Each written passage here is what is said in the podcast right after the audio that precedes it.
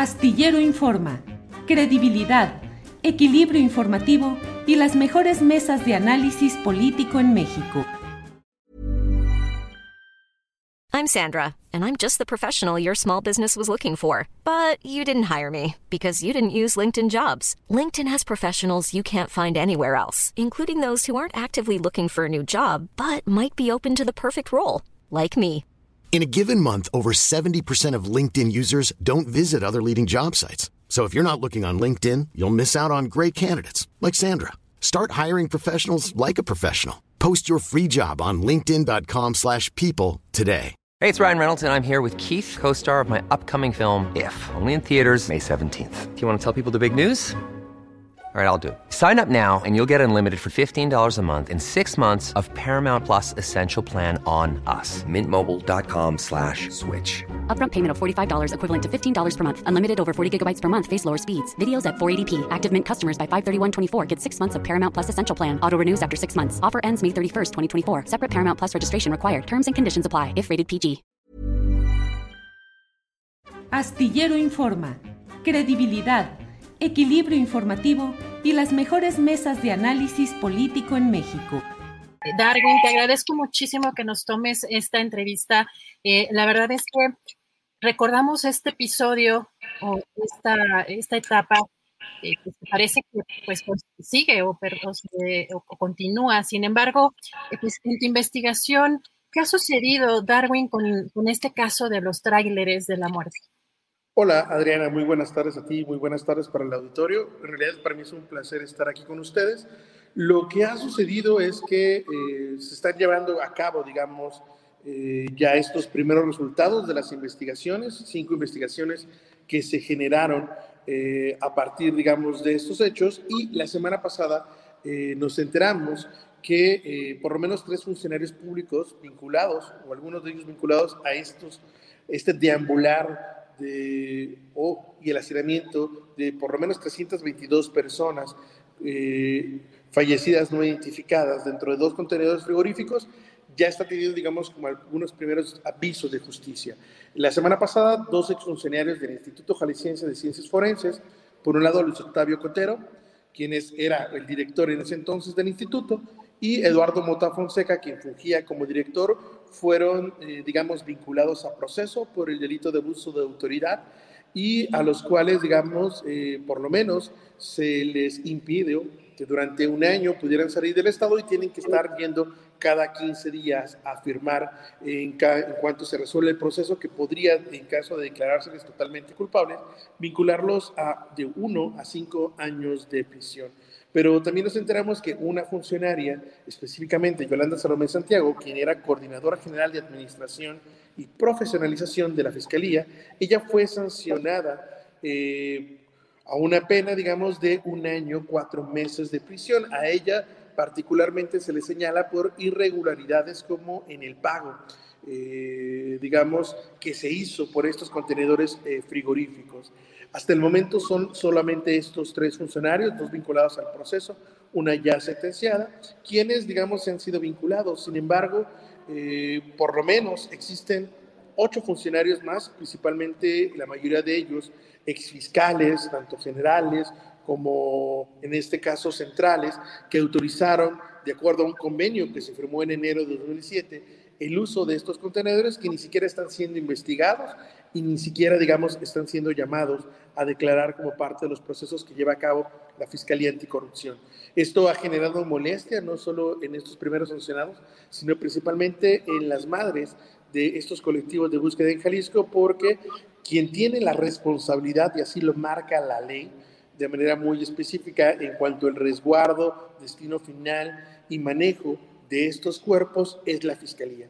Y no hay ni un funcionario de Fiscalía, sobre todo de estos de alto rango, que podrían ser desde los fiscales generales Eduardo Maguer o Raúl Sánchez Jiménez, o de los fiscales, eh, digamos, centrales como Rafael Castellanos o Marisela Cobos, Gómez Cobos, ninguno de ellos está siendo investigado y por lo tanto ninguno de ellos, incluso la firma de varios de ellos aparece en estos convenios, eh, están siendo llevados para rendir cuentas frente a la autoridad. Darwin, la verdad es que es impresionante eh, ver cómo de un tiempo para acá eh, la situación, pues no nada más de violencia, sino la parte en la que pues las autoridades cada vez más de manera indolente han tratado con diferentes temas en todo el país, no hablando únicamente de autoridades federales, sino gobiernos estatales y municipales. Eh, la situación del resguardo, Darwin, de los cuerpos de manera directa, ¿de quiénes? La, digamos, el resguardo y la decisión del destino final que llegan a tener los cuerpos en Jalisco es de la Fiscalía. El Instituto Forense, digamos, es la encargada de hacer todos aquellos análisis de carácter forense que mandate el Ministerio Público. Y si bien, digamos, en sus instalaciones pueden resguardar los cuerpos de las personas fallecidas no identificadas, la potestad, digamos, del cuidado, preservación y resguardo de estos mismos cuerpos solo es exclusivamente de la Fiscalía.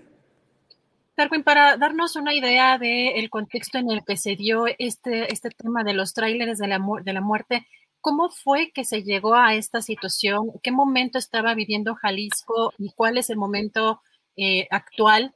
Eh, pues respecto obviamente a la violencia, porque si bien se entiende que eh, utilizaron estos trailers porque no tenían ya capacidad para almacenar los cuerpos de la manera, digamos, correcta o adecuada, ¿qué estaba sucediendo en ese momento? Que pues estaba el, el, ya fallecido eh, gobernador Aristóteles Sandoval. ¿Qué estaba pasando en ese momento, Darwin? En, en 2018 es marca, digamos, como un antes y un después en el caso de Jalisco, en la localización de fosas clandestinas. Es decir, a partir de 2018 a la fecha, en Jalisco se han localizado por lo menos el 45% de todas las fosas clandestinas que hemos registrado en la historia de la entidad. Esto, desde luego, generó un desbordamiento del Instituto Jalisciense de Ciencias Forenses, que en ese momento tenía, digamos, un sobrecupo de poco más de 600 cuerpos de personas fallecidas no identificadas. Cuando se llegó a esa situación y ya no alcanzaban, digamos, las gavetas frigoríficas que tenía el instituto para resguardarlo, el ex, digamos, eh, director solicitó ayuda a Roberto López Lara, porque el instituto depende de la Secretaría de Gobierno, y al no tener como muchas respuestas, fueron adecuando el espacio, eh, incluso adecuando cuartos que no tenían las condiciones para resguardar cuerpos, los adecuaron, hasta que hubo un momento que ya no podían tener más cuerpos, y fue cuando en una reunión, ¿no? Donde estuvieron estos funcionarios, algunos fiscales, se les ocurrió que era una buena idea, ¿no? Una buena idea, el colocar los cuerpos en estos contenedores. Y lo cierto es que aunque inicialmente hubo una, un deseo, una iniciativa de hacerlo de manera correcta, es decir, de colocarlos, ¿no? Con una correcta trazabilidad para que no hubieran más cuerpos de los que debían tener. El desbordamiento de la violencia, la no, eh, eh, la no inversión del Estado frente a la crisis forense generó, digamos, que estos contenedores prácticamente se desbordaran. Si bien cuando se localizaron en septiembre del año 2018, se llegó a la contabilidad de 322 cuerpos de personas fallecidas no identificadas, porque eran los que estaban ahí dentro, en esos contenedores, cuando escaló, eh, digamos, este, este hecho, en una investigación que hemos venido realizando en Sonadox, es que los contenedores usaron a diestra y siniestra durante mucho tiempo, los cuerpos entraban y salían, y por lo menos nosotros logramos tener un registro de poco más de 500 cuerpos ¿no? que estuvieron bajo esas condiciones. Eh, en ese momento nadie quiso hacer caso a las demandas y entonces el exdirector del CEMEFO, el ahora vinculado a proceso, les puso un ultimátum a la fiscalía de que ya no iba a poder resguardar más cuerpos si no se llevaban, digamos, ese primer contenedor con los cuerpos que ya tenían. Por eso sale este primer contenedor, deambula por la ciudad porque la fiscalía tampoco sabía dónde colocarlo, dónde tenerlo. Entra un segundo contenedor, digamos, eh, en, el, en el CEMEFO, que también rápidamente se empieza a ocupar con los cuerpos. Y lo que hemos tenido a la fecha es que la localización de fosas clandestinas ha sido tan grande que eh, se ha visto superado institucional ¿no? Eh, eh, institucionalmente hablando, el Estado. Y hoy en día, digamos, si esa crisis inició con poco más de 600 cuerpos de, de, personas fallecidas no identificadas, hoy por lo menos, digamos, el Estado tiene poco más de 5.000 cuerpos de personas fallecidas no identificadas o segmentos de personas eh, actualmente. Es decir, la crisis es mucho mayor que en aquel entonces, solamente que ahora lo que han optado las autoridades es por inhumarlas en gavetas, en panteones digamos, eh, municipales, pero eh, la circunstancia sigue siendo la misma. Registros irregulares, porque nos ha tocado incluso hablar con casos, con personas donde su familiar llegó al CEMEFO, pero ahora no saben siquiera dónde fue enterrado, ¿no? ¿Dónde lo inhumaron? Híjole, Darwin, en este panorama eh, muy eh, complicado, ¿se sabe de qué dimensión o hay alguna organización, no sé si la Comisión Estatal de Derechos Humanos, la dimensión de la pérdida, eh, por ejemplo, de material, de, pruebas, em, de ADN o de para poder identificar, porque entendemos que pues estos cuerpos son los cuerpos no identificados en, en medio pues de una, de una situación de, de violencia ¿Se sabe la dimensión de, de, lo que se perdió en ese momento o lo que se sigue perdiendo? Sí, en ese momento de estos 322 cuerpos que, lo, que se localizaron, por lo menos, digamos, una, casi una tercera parte de ellos no contaba con carpetas de identificación forense completas, ¿no? Más de la mitad ni siquiera contaba con análisis genéticos, lo cual después ya fue muy difícil hacerles estas pruebas porque las personas estaban en estos contenedores que a veces tenían refrigeración, a veces no, y muchos de estos cuerpos terminaron por deshacerse por completo. ¿no?